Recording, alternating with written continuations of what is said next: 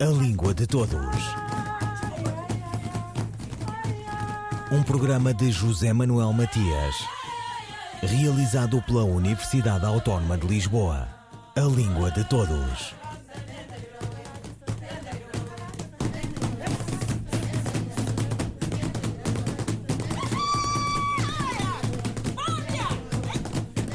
De par com o português, o idioma cabo-verdiano é língua oficial no país da Morna. A decisão é política e, de alguma maneira, decorre da força das coisas. Abarca ambas as línguas. O cabo-verdiano é a língua materna. O português surge, a mais das vezes, na sala de aula. Sobre estas e outras questões, sobretudo a que implica o Estatuto Oficial do Idioma Cabo-Verdiano, debruça-se a professora Margarita Correia essa discussão, eu já ouço falar dela há muitos anos, não é? Desde, sei lá, desde há 30 anos, e essa discussão é, é, uma, é uma discussão muito complexa, e é bom que a gente perceba que estamos a falar de uma realidade que é de outro país, e portanto não, não podemos fazer isto, não podemos estar a falar deste assunto com o sentido de querermos imiscuir-nos naquilo que soberanamente os cabo-verdianos vierem a decidir não é? Portanto, isto eu acho que é uma ressalva muito importante. É uma discussão antiga.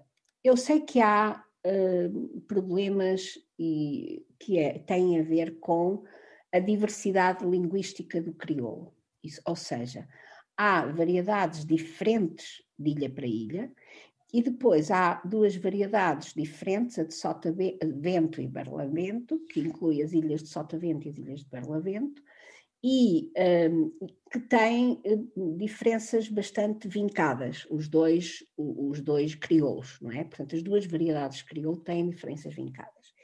E obviamente que quando nós estamos a falar em oficializar uma língua, nós estamos aqui a pegar, a, a mexer em questões de Uh, muito sensíveis, muito sensíveis, do ponto de vista político, do ponto de vista ideológico e até do ponto de vista da própria unidade do Estado, não é?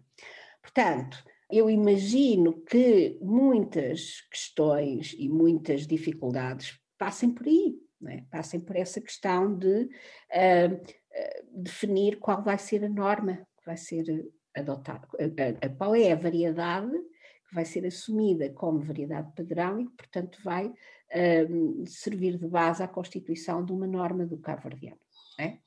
Bom, de qualquer maneira, com os meus artigos, que porque eu pretendo, o da próxima semana também vai falar do assunto, o que eu pretendo é lançar um pouco a discussão a minha sensibilidade é de que não há muita gente a estudar política linguística em Portugal e não há muita gente a estudar política linguística em Cabo Verde. É? E, portanto, hum, digamos que um passo tão importante como seja a oficialização de uma língua carece de uma reflexão muito aprofundada das consequências, das necessidades uh, e das funções que se pretende para essa língua. E digamos que aí é, é, é sobretudo isso que eu quis trazer à, à colação. Além de existirem várias variedades da língua cabo-verdiana, um dos problemas que ainda persistem é a falta ou a pouca fixação da própria língua. É, é a codificação da norma, não é? É a escolha da variedade da língua cabo-verdiana que vai ser assumida como língua padrão. É porque nós temos que nos lembrar que a partir do momento que uma língua adquire estatuto oficial, mesmo que esse estatuto oficial não seja de tipo administrativo, não é? Pode ser uma, uma possibilidade, mas se for, por exemplo, ao nível do ensino, a mim parece-me que é fundamental que os professores que ensinam nas escolas saibam qual é a variedade que têm que ensinar aos meninos nas escolas. Do ponto de vista da compreensão, é, é, o objetivo é que eles compreendam qualquer uma das variedades. Do ponto de vista da sua produção oral, o objetivo é que eles se, sintam a liberdade para falar na sua variedade, na variedade que, que, é a deles, que lhes foi transmitida. Agora, do ponto de vista do ensino, do ponto de vista da escola, do ponto de vista da, da, da, escrita, se nós vamos alfabetizar crianças em crioulo e se vamos querer que eles tenham língua uh, cabo-verdiana como um item do currículo uh, na escola, é importante que esteja definida qual é que é a variedade que vai ser usada na escrita. Não é? Pode ser, quer dizer, a, fixa, a norma até pode ser uma combinação, pode admitir as, as variações dos dois dialetos, Uh, e, e, e, admitir, portanto, variação, um bocado como a, a, ortografia do português faz neste momento, não é? Uh, agora, é mais difícil, é mais difícil trabalhar assim, uh, com, com variação, é mais difícil ensinar que as coisas podem ser feitas de uma maneira ou de outra maneira do que ensinar que é assim ponto final, não é? Mas eu penso que, que isto são tudo questões que têm que ser muito bem pensadas e, e, o meu objetivo com aqueles trabalhos, é, com aqueles artigos, tem sido muito levantar as questões, não é? Ajudar a refletir sobre o assunto, até porque esta questão não se coloca só em relação ao crioulo, à, à língua cabo-verdiana.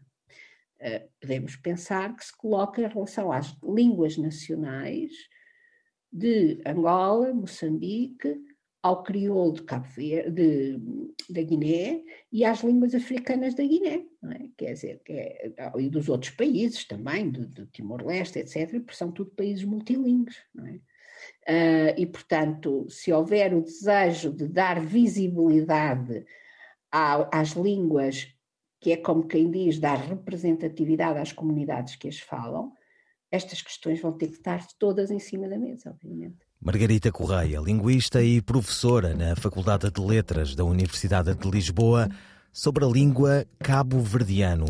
Foi em torno da problemática da sua oficialização que Margarita Correia opinou na sua crónica semanal do Diário de Notícias de Lisboa. Pois, eu acho que a saída seria o ensino bilingue, não é? Até porque eu lembro-me que houve experiências em Portugal, eh, no ILTEC, a, a professora Dulce Pereira um, liderou durante vários anos, em parceria com o Ministério da Educação e com a Fundação Gulbenkian, uma escola bilingue, português-cabo-verdiano, no Val da Moreira, e a experiência foi fantástica, quer dizer, não só os miúdos não tiveram mais dificuldades ao aprender português, como pelo contrário, quer dizer, adquiriram uma capacidade de reflexão sobre a própria língua uh, muito cedo em relação àquilo que é normal com as pessoas que têm um ensino monolingue, não é?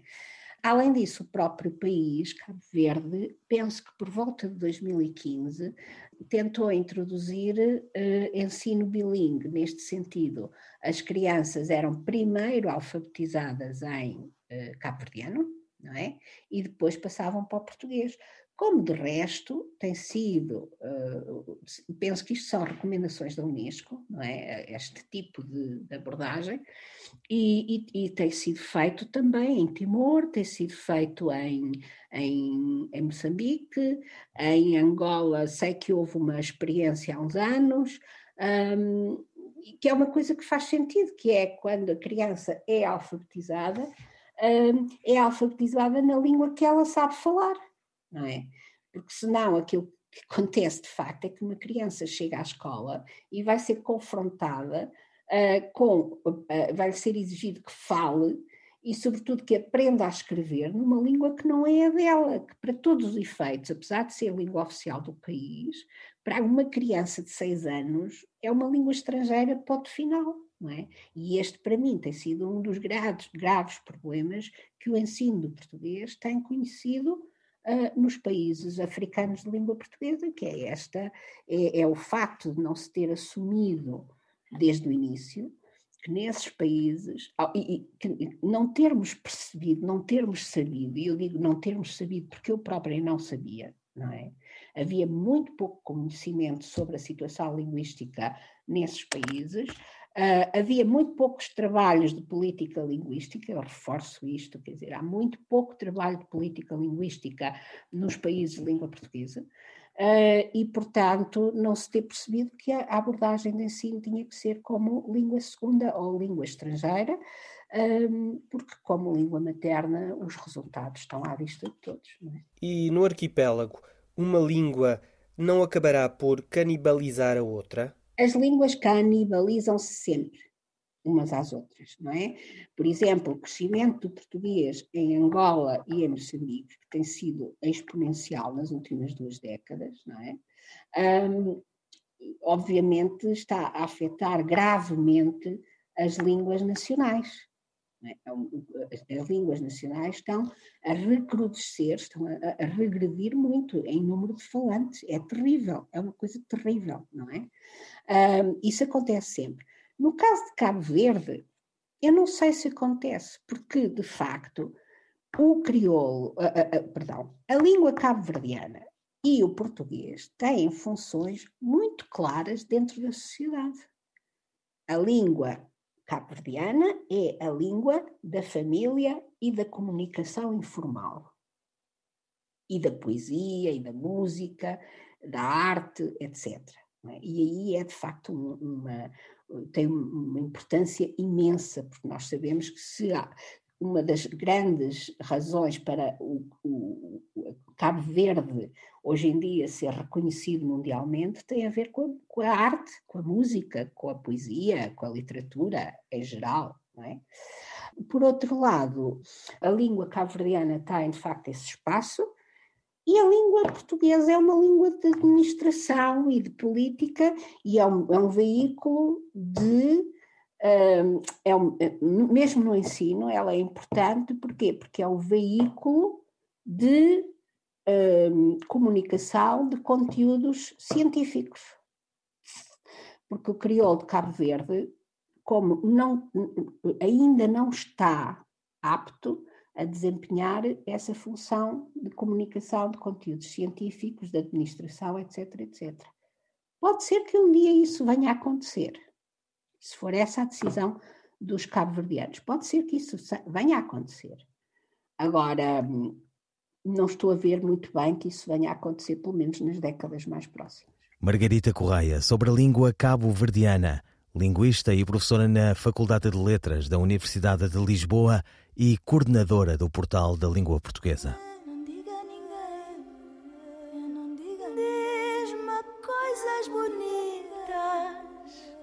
Diz-me coisas bonitas, sussurradas ao ouvido com sabor. Diz-me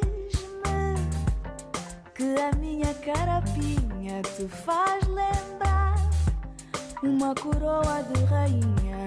Diz-me ainda que nunca viste um sorriso igual ao meu, só meu. Quero ouvir tanta coisa que só podes falar baixinho. Por isso fala comigo.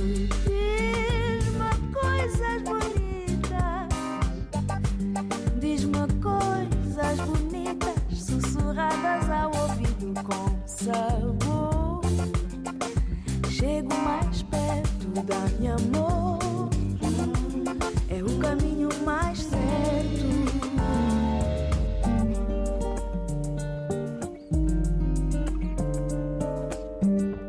Inspira-te,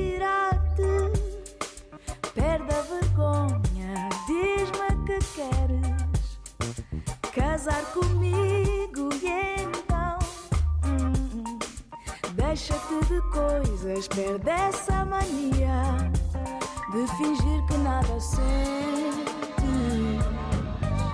Diz-me coisas bonitas, diz-me coisas bonitas, sussurradas ao ouvido com sabor.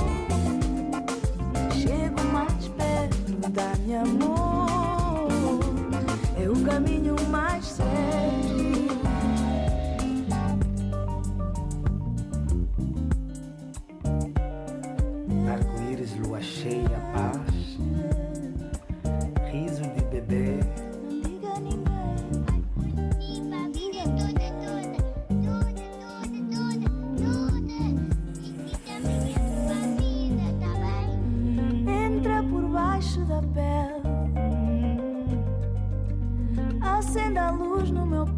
Peito, embala-me o coração. encontra a pulsação. Diz-me coisas bonitas, diz-me coisas bonitas, sussurradas ao ouvido com sabor. Chego mais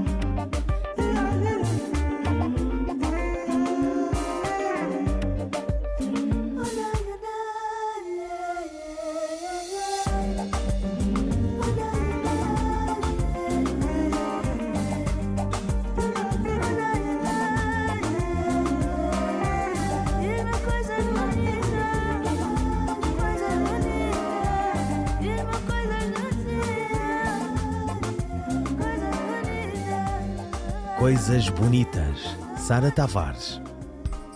O ponto final usa-se em que situações?